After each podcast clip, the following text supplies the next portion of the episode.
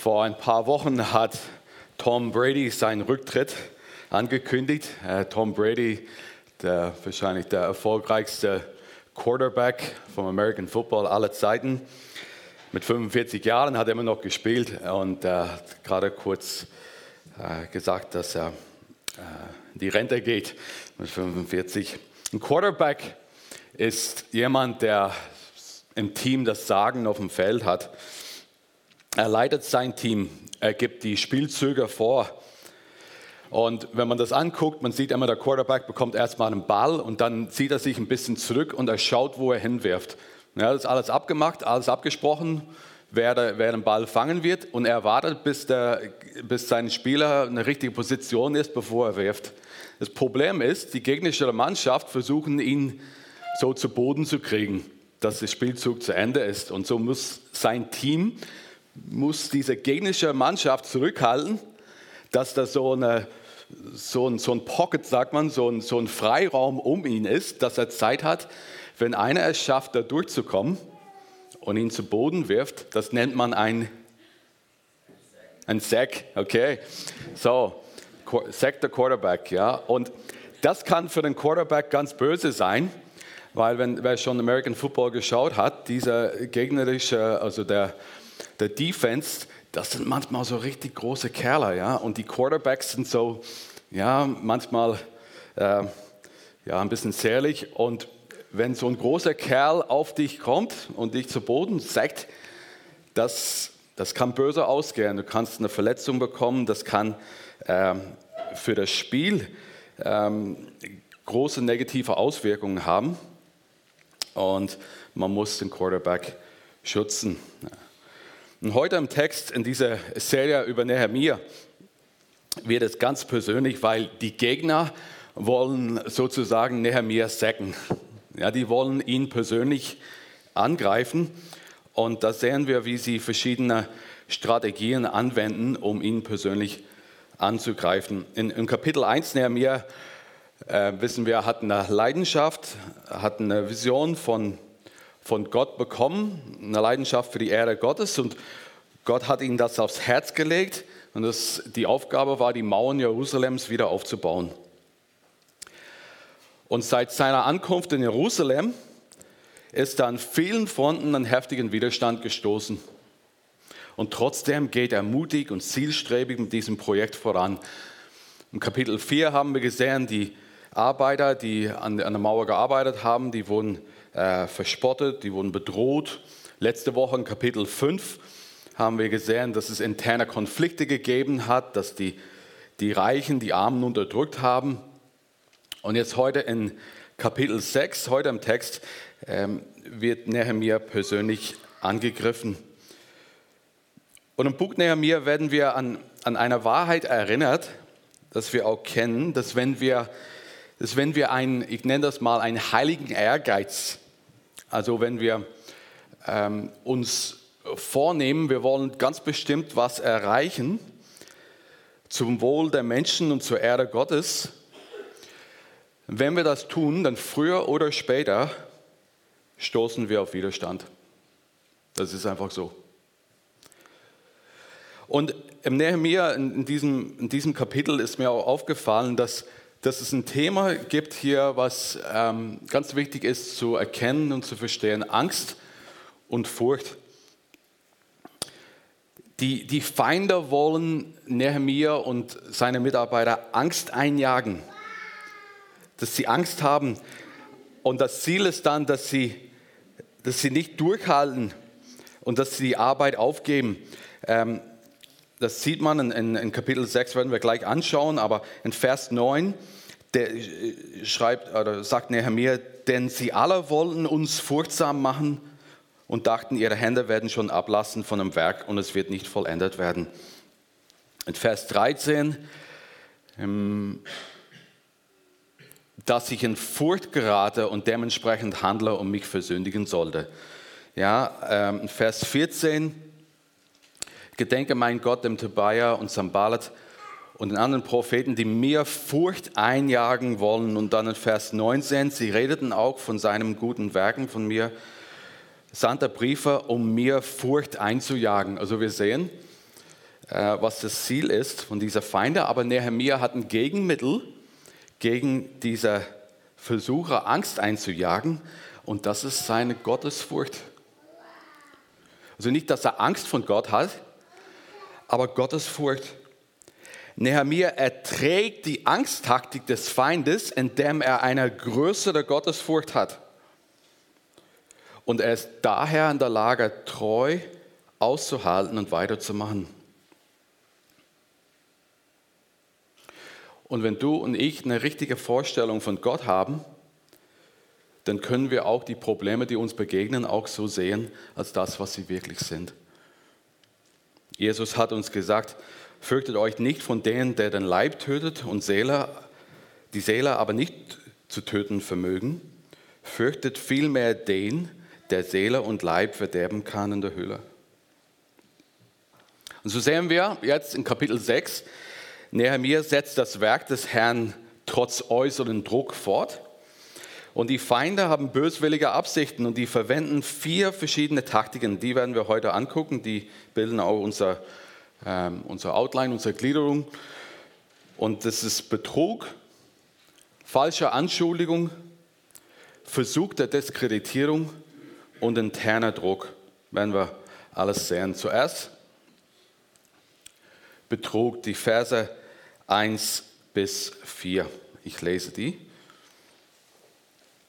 Und es geschah, als Sanballat, Tobiah und Geshem, der Araber und unsere übrigen Feinde erfuhren, dass ich die Mauern gebaut hatte und dass keine Lücke mehr daran war, obwohl ich zu jener Zeit die Türflügel noch nicht in die Tore eingehängt hatte, da sandten Sanballat und Geshem zu mir und ließen mir sagen, komm, Lass uns in den Dörfern in der Ebene Ono zusammenkommen.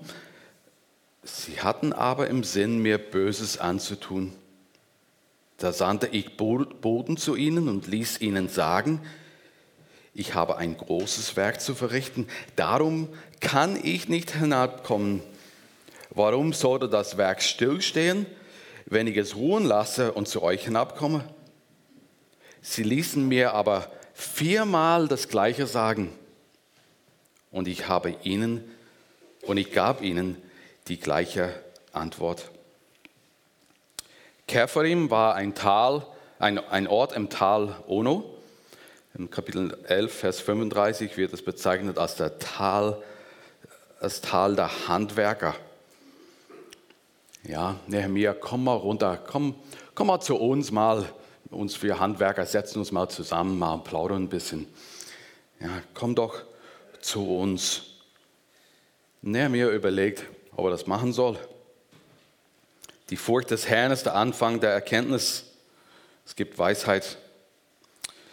Kommt mal runter in der Ebene, oh no, oh, oh no, oh no, oh no.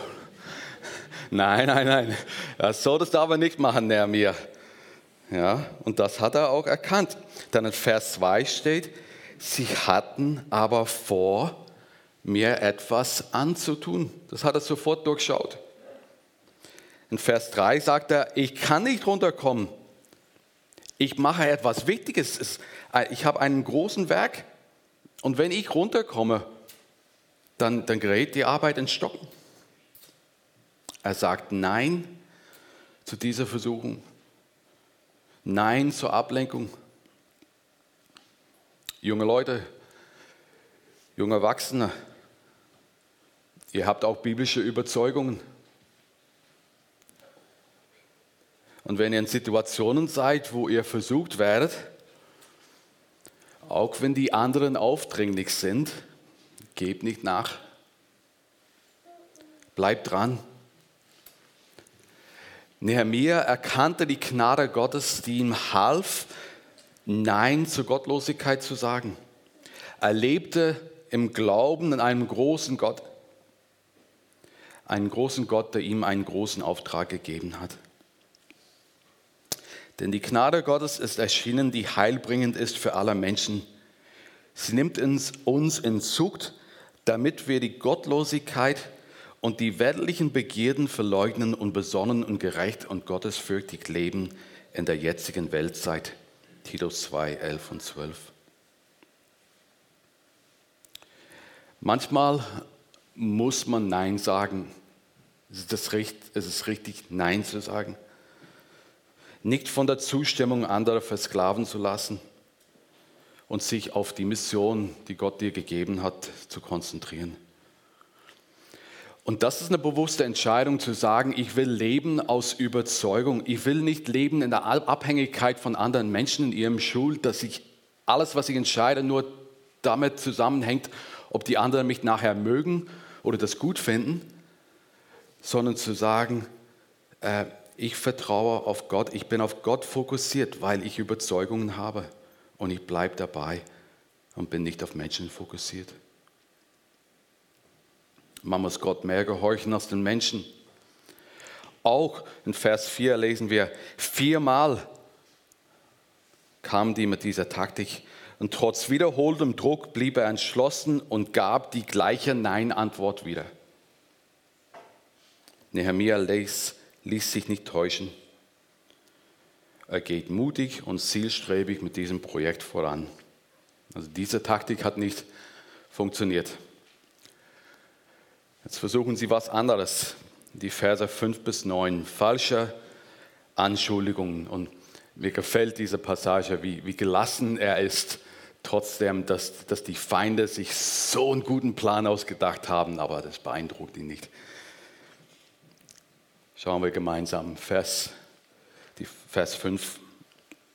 Da ließ mir Sanballat zum fünften Mal das Gleiche durch seinen Dienern sagen – der kam mit einem offenen Brief in der Hand und darin stand geschrieben, unter den Völkern verlautet und Gasmus sagt, dass, die, dass du mitsamt den Juden einen Aufstand vorhast.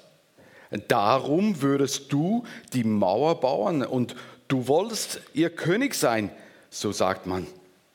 Und du hättest dir auch Propheten bestellt, die von dir in Jerusalem ausrufen und sagen sollen, er ist König von Juda. Nun wird der König dieses, diese Gerüchte hören. Darum komm, wir wollen miteinander beraten. Ja, wir merken es. Ja, er sagt, hey, du hast ein Problem, Nehemiah. Komm, komm, rede mit uns und wir, wir finden mal gemeinsam eine Lösung. Wir sind auf deiner Seite, aber sie sind nicht auf seiner Seite. Sanballat tat immer noch, als sei er Nehemias Freund. In einem Brief trug er mir ein angebliches Gerücht zu, dass dieser vorhabe, König von Juda zu werden und sich gegen den persischen König aufzulehnen. Sanballat sagte, er wolle Nehemiah helfen, Ärger mit dem König zu vermeiden und riet ihn, mit ihm zusammen die Angelegenheit zu besprechen.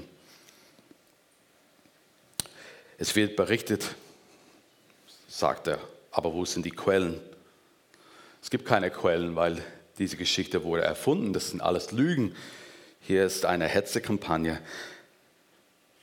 Diese angeblichen Freunde sind eigentlich Wölfe in Schafspelz. Jesus sagt, glückselig seid ihr, wenn sie euch schmälen und verfolgen und lügnerisch jegliches böse Wort gegen euch reden, um meinetwillen. Und Menschen mögen alle möglichen Dinge über dich sagen, äußern. Aber was macht Nehemiah? Der sagt nicht, ja, das kann nicht sein, weil, oder, oh, da habe ich ein Problem, aber was wäre, wenn ich das sage oder wenn ich das beweise? Da geht er gar nicht auf diese Schiene ein. Er leugnet es einfach. Vers 8. Haben wir da Vers 8 da jetzt? Ich aber sandte zu ihm und ließ ihn sagen, nichts von dem, was du sagst, ist geschehen. Aus deinem eigenen Herzen hast du es erdacht. Denn sie alle wollten uns furchtsam machen und dachten, ihre Hände werden schon ablassen von dem Werk und es wird nicht vollendet werden. Nun aber stärke du meine Hände. Es stimmt nicht, was du sagst. Du hast es dir alles nur ausgedacht denn die Feinde wollten uns Angst einflößen und dadurch die Bauarbeiten zum Stillstand bringen. Er verneint es auf der einen Seite und er betet und sagt, Herr, stärke du mir meine Hände. Ein Stoßgebet, wie im Kapitel 1, ach Herr, du Gott des Himmels, du großer und furchtgebetener Gott, der den Bund auf die Gnade denen bewahrt, die ihn lieben und seine Gebote halten. Stoßgebete, das sind so kurze Gebete im Alltag, wo man meistens nicht unbedingt die Augen zumacht. Vielleicht mitten im Gespräch, vielleicht wirst du von jemand von, über irgendwas konfrontiert und du weißt, die kommen jetzt gerade zum Ende vom Satz und jetzt musst du Stellung beziehen, du musst jetzt was sagen. Und innerlich sagst du, hilf mir jetzt. Ja, einfach bewusst um Gottes Hilfe zu beten, zu bitten, Herr, stärke mich. Und es ist interessant, er betet nicht, Herr, ändere die Situation. Er bittet Gott um Gnade. Wie Paulus damals hat auch verstanden, dass der Dorn im Fleisch äh, war etwas, was Gott ihm gegeben hat, was er zugelassen hat, damit die Gnade Gottes durch ihn groß wird. Seinetwegen habe ich dreimal den Herrn gebeten, dass er von mir ablassen soll. Er hat zu mir gesagt, lass dir in meiner Gnade genügen, denn meine Kraft wird in der Schwachheit vollkommen. Darum will ich mich am liebsten viel mehr meiner Schwachheit rühmen, damit die Kraft des Christus bei mir wohne. Darum habe ich Wohlgefallen an Schwachheit, an Misshandlungen, an Nöten, an Verfolgungen, an Ängsten, um des Christus willen.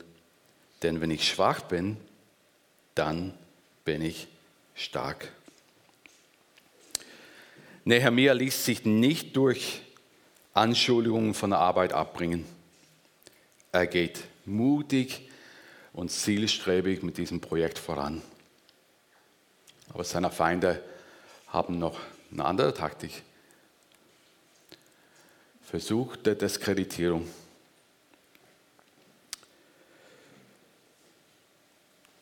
Vers 10. Und ich kam in das Haus, äh, es kommen jetzt einige Namen, ne? ich werde die einfach selbstbewusst vorlesen, ob die richtig sind oder nicht, äh, das müsst ihr selber entscheiden, okay? Und ich kam in das Haus Schemaias, des Sohnes Dalarias, des Sohnes Mehetabels. Da hat er sich eingeschlossen und sprach, wir wollen zusammenkommen im Haus Gottes, im Inneren des Tempels und die Türflügel des Tempels schließen, denn sie werden kommen, um dich umzubringen, und zwar werden sie bei Nacht kommen, um dich umzubringen. So heuerte man falsche Propheten an, die ihm zum Schuldigen verleiten sollten, um Gottes Missfallen auf, auf ihn zu lenken. Der Psalmist sagt, dass die Furcht des Herrn ist der Anfang der Weisheit. Sie macht alle einsichtig, die sie befolgen. Und er erkannte sofort, das hier, was mir vorgetragen wird, das kann nicht von Gott kommen. Das kommt nicht vom Herrn. Wie konnte er so sicher sein? Es hörte sich doch irgendwie ein bisschen fromm an, ja, lass uns mal in den Tempel gehen. Ja, was kann daran falsch sein? Aber er weiß, dass es gegen Gottes Wort ist. Und deswegen kann es nicht von Gott kommen. Nehemiah wusste, dass nur die Priester den heiligen Ort betreten durfte. Und dass nach 4. Mose 18, Vers 7 jeder andere, der dort eintritt, getötet werden soll. Das wusste er. Und so, wenn jemand gekommen ist und hat behauptet, dass er einen Plan hat, der fromm anhört und vielleicht von Gott kommt, dann wusste er, das kann nicht von Gott kommen, weil Gott widerspricht sich nicht. Und manchmal wollen Leute uns überzeugen, dass etwas eine gute Idee ist. Vielleicht hört sich die Idee im ersten Moment recht fromm an oder es wird argumentiert, dass es, ja, es ist in der Bibel nicht verboten. Aber diese Lügen sind so alt wie die Schlange am Garten Eden. Und wer Gottes Wort regelmäßig liest und sein Leben danach führt, der wird wissen, was richtig und falsch ist. Und Nehemiah, will nicht in den Tempel gehen, weil dadurch wird erstens die Arbeit angehalten und zweitens, Nehemiah würde gegen die Schrift handeln. Und wenn er das macht, dann haben sie es geschafft, ihn zu diskreditieren, weil sie ihn zu Gesetzesübertreter gemacht haben. Aber sie können Nehemiah nicht hinter das Licht führen. Lesen wir dann Vers 11. Ich aber sprach, solle ein Mann wie ich flehen? Und wie könnte ein Mann wie ich in den Tempel gehen und am Leben bleiben? Ich werde nicht hineingehen, denn siehe, ich merkte wohl, nicht Gott hatte ihm gesandt, sondern er sprach diese Weissagung über mich, weil Tobia und Sanballat ihn angeworben hatten. Und zwar war er zu dem Zweck angeworben worden, dass ich in Furcht geraten und dementsprechend handeln und mich versündigen sollte, damit sie meinen Namen verunglimpfen und mich verlästern könnten. Wir, wir merken, dass er Gottesfurcht hat. Er lässt sich nicht einschüchtern. Und wir erinnern uns am Anfang, was ich da gesagt habe, wegen, wegen Furcht, wegen Angst und Gottesfurcht. Und die meisten von uns kennen das Lied, äh, O Gnade Gottes wunderbar. Und dann in einer Strophe heißt es, die Gnade hat mich, was? Furcht gelehrt und auch von Furcht befreit seitdem ich mich zu Gott bekehrt, bis hin zur Herrlichkeit. Nehemiah hat eine heilige Gottesfurcht. Und diese, diese heilige Furcht befähigt Menschen, Gottes Autorität zu respektieren, seinen Geboten zu gehorchen und alles Böse zu hassen und zu meiden. Denken wir an Beispiele im Alten Testament. Josef Potiphars Frau versuchte ihn und er sagte, wie sollte ich nun eine so große Missetat, begehen und gegen Gott sündigen? Sein Gottesbild war größer, es war ihm wichtiger, Gott äh, zu fürchten, ihn zu gehorchen, als Angst zu haben von den Folgen. Oder was brachte die hebräische Hebammen dazu, den Befehl des Königs zu missachten, die kleinen Jungen zu töten? Wir lesen, aber die Hebammen fürchteten Gott und taten nicht, was ihnen der König von Ägypten befohlen hatte, sondern sie ließen die Gnade leben. Die Hebammen fürchteten Gott. Und Nehemiah entgegnete Vers 11, soll ein Mann wie ich etwa davonlaufen? Wir sehen, er hat Mut. Er hat Mut, das Richtige zu tun. Er hat Mut, er hat Überzeugungen und er betet. Er, hat Mut, weil er glaubt, dass Gott mit ihm ist. Sich im Tempel zu verstecken, das braucht er nicht machen. Das, das würde bedeuten, Gott nicht zu vertrauen. Und er will nicht gegen die Schrift handeln. Aber er, er ist überzeugt, ähm, er handelt auf diese Weise und sündigt er nicht. Und also er fürchtet das Sündigen mehr als das Sterben. Und das ist ein Ausdruck eines heiligen Ehrgeizes. Er hat Angst, mehr Angst davor, Gott zu beleidigen, als Menschen zu beleidigen. Ist es bei uns auch so? Mehr Angst davor, Gott zu beleidigen, als Menschen zu beleidigen? Vers 14. Gedanke, gedenke, mein Gott, dem Tobia und dem Sanballat nach diesen ihren Werken, auch der Propheten Noadia und den anderen Propheten, die mir Furcht einjagen wollten. Und er betet, äh, Rache ist mein, sagt Gott, und er weiß das und das, das gibt ihm Gelassenheit. Er benügt sich mit dem Wissen, dass Gott am Ende das letzte Wort haben wird. Und er kann gelassen die Arbeit verrichten, die Gott ihm gegeben hat. Er sagt dann äh, in, Vers, äh, gleich, äh, in Kapitel 5, Vers 19, Gedenke mein Gott mir zum Guten an all das, was ich für dieses Volk getan habe. Er ist sich bewusst, alles, was er tut, ist, um dem Volk zu helfen und Gott zu ehren. Wie der Leitspruch der Feuerwehr. Ja? Gott zur Erde, am nächsten zur Wehr. Die Ehrfurcht, mit der man dem Herrn begegnet, das steht am Anfang von allem Wissen.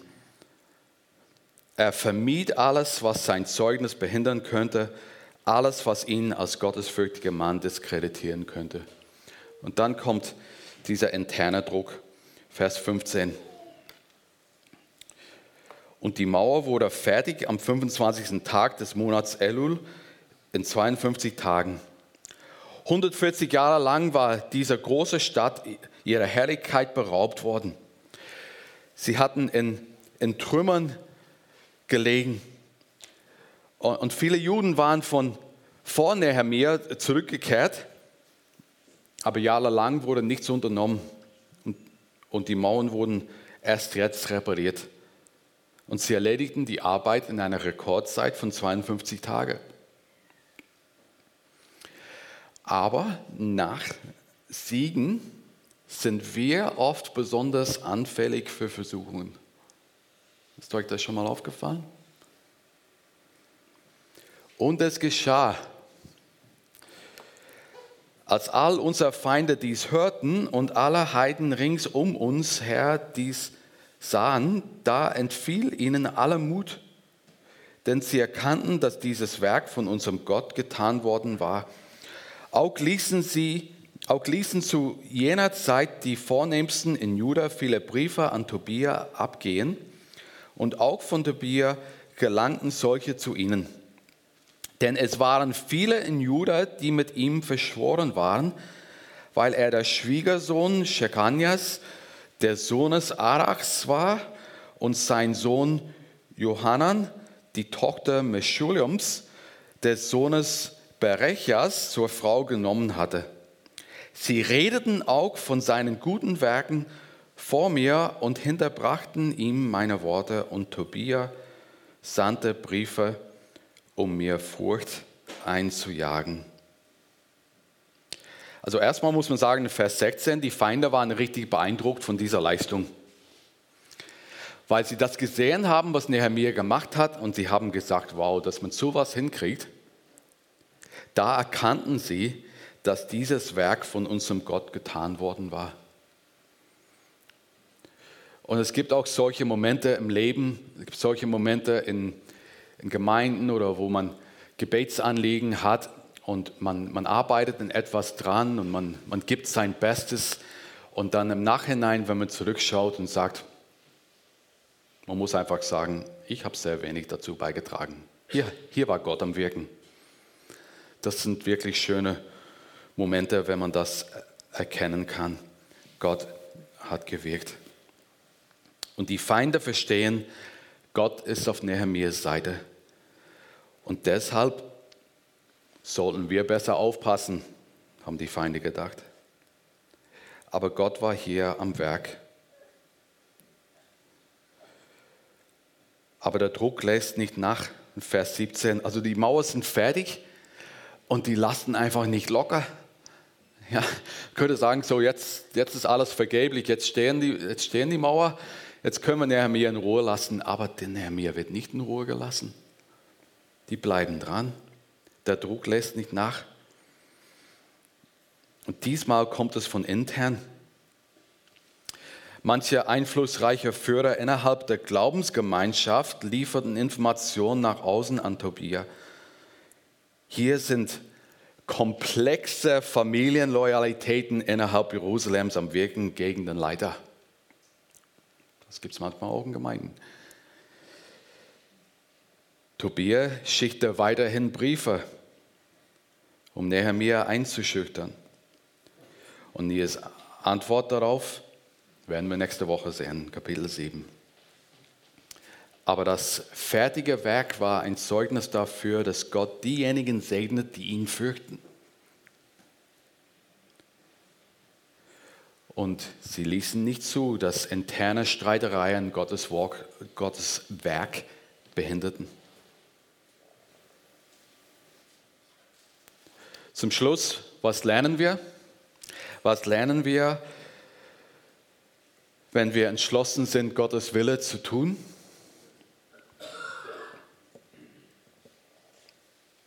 Fünf Dinge. Wenn du entschlossen bist, wenn du einen heiligen Ehrgeiz hast, wenn du von Gott einen Auftrag bekommen hast, wenn du entschlossen bist, Gottes Wille zu tun, dann Widerstand ist unvermeidlich. Denn unser Kampf richtet sich nicht gegen Fleisch und Blut, sondern gegen die Herrschaften, gegen die Gewalten, gegen die Weltherrscher der Finsternis dieser Weltzeit, gegen die geistlichen Mächte der Bosheit in der himmlischen Region.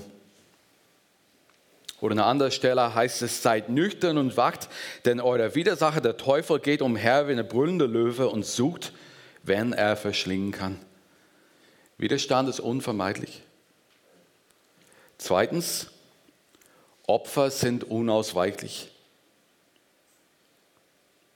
Es wird harte Arbeit sein. Es wird dir was kosten, wenn du etwas zum Wohle der Menschen und zur Erde Gottes erreichen willst. Drittens, Teamarbeit ist unerlässlich. Ja, der Quarterback ist wichtig, aber wenn er allein auf dem Feld ist, sieht er arm aus. Teamarbeit ist unerlässlich.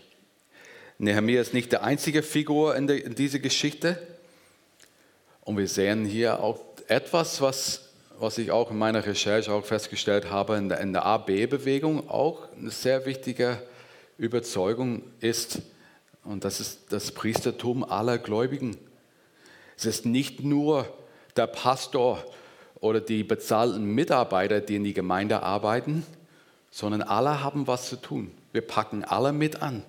Wir sind alle Mitarbeiter auf Gottes Ackerfeld. Teamarbeit ist unerlässlich und jeder muss seinen Platz finden und sich einbringen und an die Arbeit dran machen. Viertens, das Gebet ist wirksam. Gebet funktioniert wirklich, das sehen wir in Nehemiah. Und fünftens, Gott ist unbesiegbar. Wir singen später, mein Gott ist größer, das passt so gut. Gott ist unbesiegbar. Und diese Jungs sind unserem großartigen, dieser, diese Jungs, dieser äh, Angreifer, die sind unserem großartigen Gott nicht gewachsen. Und Nehemiah zeigt uns, dass seine Sicht auf Gott richtig ist. Ja, Jesus wusste etwas über Opposition. Herodes wollte ihn töten. Leute beschuldigten ihn, die Werke des Teufels zu tun. Sie haben ihn offen verleumdet, ihn zu Unrecht belastet. Seine engsten Freunde haben ihn verraten. Er wurde am Kreuz hingerichtet. Jesus hat keine Mauer fertiggestellt, aber er hat das wichtigste Werk vollendet. Die Aufgabe, zu dem Gott ihn gesandt hat, ans Kreuz zu gehen, zu sterben, wieder auferstanden. Und er hat unsere größte Angst gelindert. Er hat unseren größten Feind vernichtet, der Tod. Der einzige Weg, die Angst vor dem Tod zu lindern, ist auf Jesus zu vertrauen. Jesus, der an deiner Stelle gestorben ist. Und darin finden wir unsere Kraft inmitten von Ängsten und Widerständen. Gedenkt an den, der so viel Widerspruch gegen sich von den Sündern erduldet hat, damit ihr nicht matt werdet und den Mut nicht sinken lässt. Hebräer 12,3. Jesus ist größer als Nehemiah. Denken wir heute an ihn. Das wollen wir auch gleich tun, aber wir singen noch ein Lied zusammen. Amen.